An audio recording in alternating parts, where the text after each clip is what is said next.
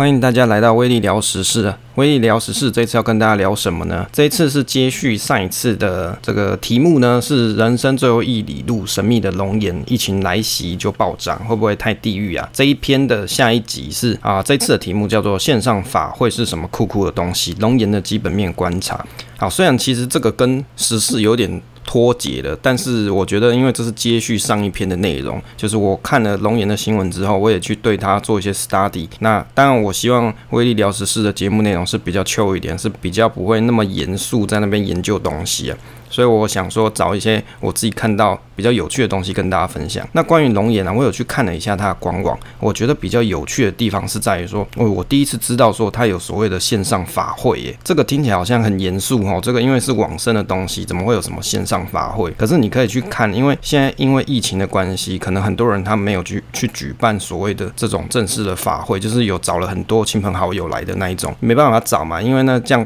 这样子就会变成群聚，所以他们的网站呢、也做了一个类似这种线上法会，让大家可以在上面去就是悼念自己的亲人啊，或是一些长辈啊。那我去看了他的这个官网的介绍，因为数位化的时代啊，他说各行各业都受到了一些这个冲击啊，就连。这个世世界上最古老的产业，生命服务业也不例外。他说，龙岩呢是业界的模范生，所以他们专注于像这个艺术陵园呢，跟礼仪服务，好，这些这些是他的特点。那而且他也有去邀请像是艺术大师安藤忠雄这些去打造光之系列的纪念馆。那最特别是说，他推出了数位礼仪厅跟电子普文，我不知道是不是念错，叫做念。电子铺文还是线上法会这些生命科技礼仪的服务。那因为新冠肺炎这个疫情，就武汉肺炎啊，所以龙岩去年在二零二零年一月份就领先同业率先实施这个加强陵园消毒啊，然后佩戴口罩这些，而且呢各陵园全数采用线上直播，提供录影重播，避免一些民众群聚。就是它有些法会啊、法事啊，那它改成是线上直播的方式，避免大家会聚集在一起，确保健康，然后还提供。一些祭品啊、订购啊，跟这个代拜的服务，就是他可以帮你去拜拜啦，所以民众可以去上他们官网订购。那那提供这些贴心的服务，那可能可以让客户啊进到追思祭祖的一些孝心啊。好了，接着呢。来看一下说龙岩的一些基本面观察，我去看了像这个二零二零年 Q 四公司的公开简报。那在他这个公开简报里面，前面第几页就开始介绍说每年的这个台湾死亡人数了。然后呢，我就看到说他他就介绍说年死亡人数倍增，我不知道该说这样是好还是不好，就感觉好像死的人越来越多。然后他就写说未来可实现的利益持续的扩增啊，关于礼仪服务的部分，哎，其实这个想想想也是蛮矛盾哦。我们其实很多人都很排斥像这种行业，那他又讲到说未来这个礼仪服务的未来的契约啊，它是逐年的增加，所以你就可想而知，事实上台湾是面临老年化的这个时代来临。而且他还介绍，在这份简报里面，他也介绍说生前契约具有广大的潜在市场。这个生前契约在上一集的部分有跟大家介绍说，我就以前学生时代跟同学在讨论这个生前契约，人家都觉得我神经病，没事去触霉头去研究这东西干嘛？但是我就跟大家分享，就是我不想。说以后我为了我自己的后事，当然我已经死了，我就不知道嘛。但是我不想要让后面来接手我的这个身后事的人啊，他充满了苦恼，甚至来咒骂我，我就不想要这样。所以这种生前契约东西，我当然还是会想说去研究一下。当然我没有买啦，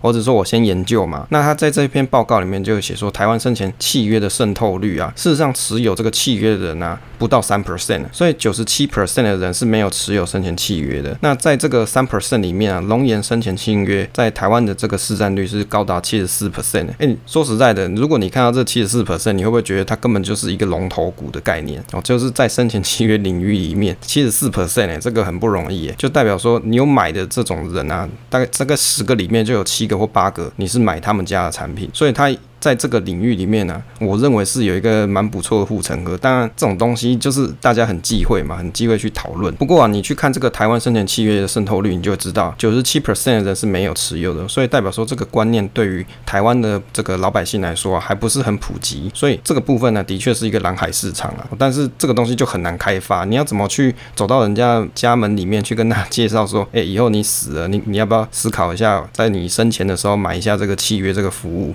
好。尤其像这种生情契约的东西啊，因为它可能会有一些，我听人家讲的啦，我不知道是不是真的，就是你可能现在是订购这个方案，可是如果你想要再增加一些服务内容的话，你可能变成是帮你办后事人，他要一直去追加费用。哦，这这一点我没有去研究过啦，我只是听可能有去买的这个些朋友讲的。哦，如果是这个样子，我可能就会真的再三考虑。但是如果是可以帮我把后事的事情真的都处理得很到位，就是依照这个契约里面的内容都逐项实现的话，没有再就是敲诈我的亲友的话，那我觉得其实是一个不错的方式啊。那观察一下它的营收啊、新销售跟毛利啊，其中它分成两个部分啊，第一个是塔木的销售，第二个是礼仪服务。我看起来啊，礼仪服务跟塔位的销售都还算蛮稳定的，就是每年都是平稳的、平稳的持续当中啦，没有说什么爆发成长是没有，就是持平这个样子。那营收的结构里面看起来啊，近年来这个礼仪服务的这个获利是有增加的，好，有有一些增加了，可能它有找到这个突破口哦，说服大家的心房之类的。那获利表现的趋势看起来哦，从这个二零一八年啊到二零一九年到二零二零年，看起来每年的营收是有在衰退当中啊。这个获利从前一年的五十二 percent 啊掉到三十九 percent，就是二零一九年跟二零二零年的差别。那其中它有一些比较目前正在进行的一些建案哦，是光之。四塔的进度，好，第一个是在桃园有一个叫做光之回廊啊，在台中是光之印象，台北的话是光之殿堂。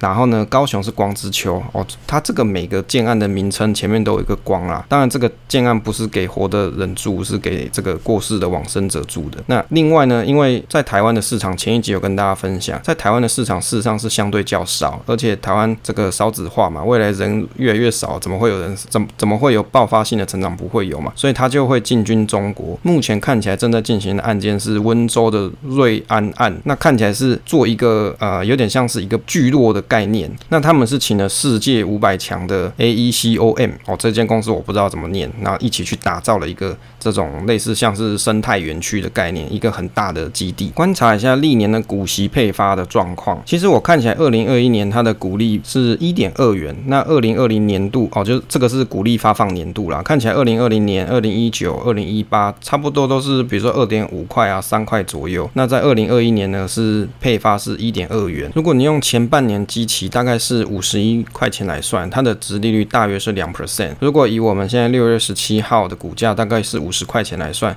值利率也差不多是落在两 percent 左右。那近年的 EPS 啊，看起来二零一七年是四点四四元，那二零一八是五点一九，二零二零年是二点九六。去年比较特殊，如果你不去看的话，今年大概就是五元左右。那盈余配发率大概是五十 percent 啊。若以今年这个 EPS 四块钱去计算啊，配两元。来算的话，五 percent 的值利率大概是落在四十元左右，所以你看五十元，如果是类似存股的人来看的话，五趴是一个入额嘛。那如果你用这个角度来看的话，事实上现在还算蛮贵的。那观察一下这个年报，我们看一下这个年报，二零一九年它的营业比重啊，殡葬服务业大概是七十一趴，租赁收入是三点七九趴，那营建收入是十九趴，那其他是四点六趴左右。它其实在这个说明书里面，就是它的年报里面有讲。这个中国的殡葬服务市场是中国拥有十三亿人口，每年有九百多万具遗体等待服务。那目前中国的殡葬服务机构还没有。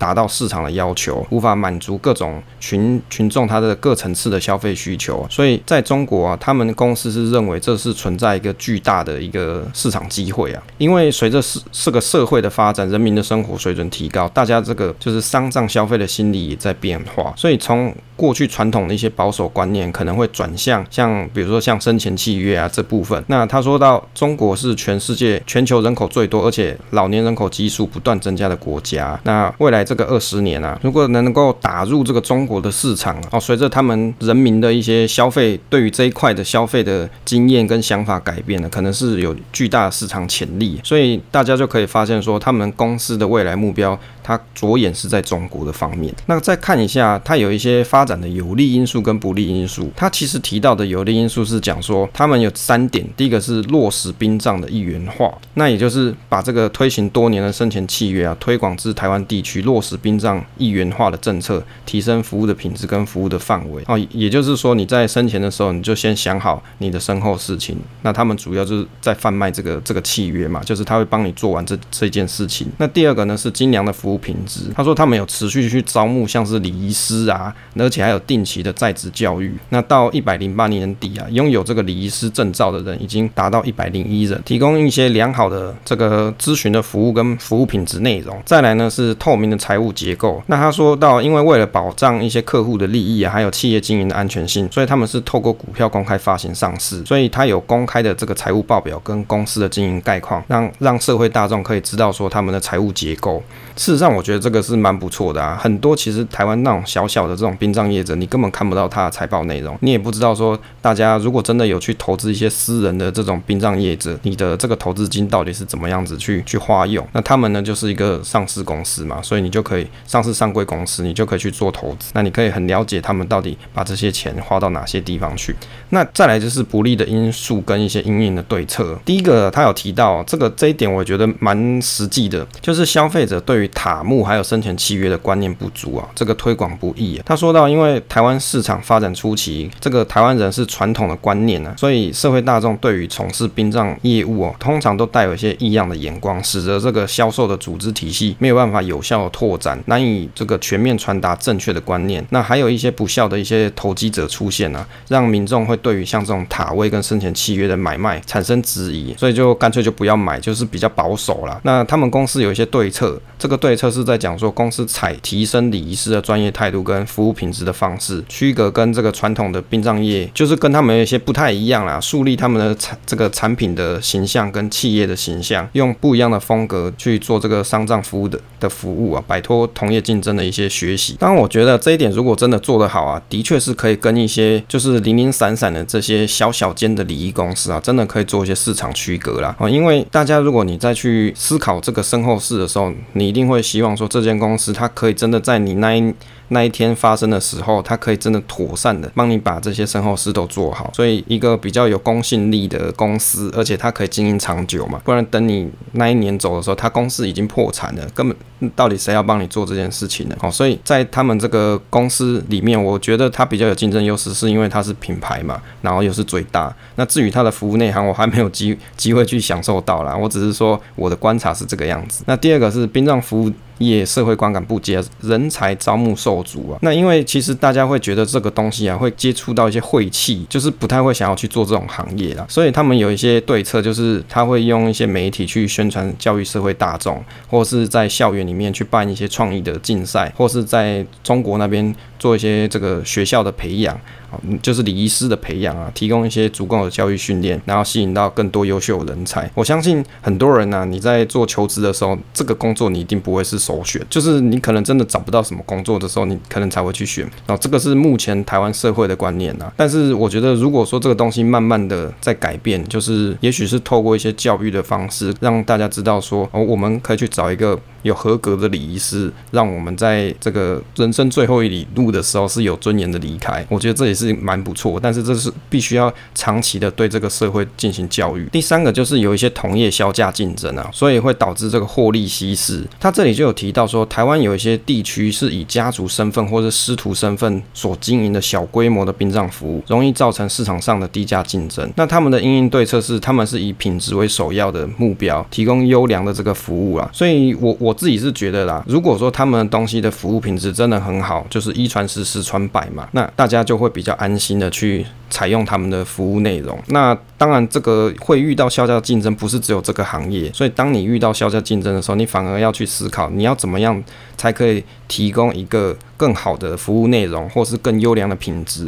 更低的这个价格给消费者。那我相信它还是会有竞争优势的，毕竟它是品牌厂嘛。那它有机会利用它放量的方式，那因为它量大嘛，所以。它的成本有可能是可以拉低的啊，这是我的认为了。好了，最后是威力的评语啊。第一个呢是台湾的人口老化跟人口衰退的幅幅度是算大了，那未来成长受限于人口，就是这个公司的成长哈，一定会受限于人口，势必要开拓中国的市场。第二个就是股价价格，如果你用殖利率的角度去看呢，它其实是偏贵一点，又没有很明显的成长力道。你自自己去看它的这个报告，它也没有什么很明显的成长力道出现啊。当然，如果有很明显的成长力道，你各位大家都会觉得很难过嘛，这个就不是一件很好的事情。当然有新的建案，它还是正正在盖当中。第三个，它有点像是转型，像是投资公司啊。去年有一个新闻是殡葬天王李世聪打国际杯，看准股神巴菲特砸三亿吃进波克夏。这个新闻的内容啊，大意是在讲说龙岩他有去脱手台北一些精华地段的办公室，那全年大赚二十三亿元啊，EPS 高达五点四八元。好，这个这个新闻是在。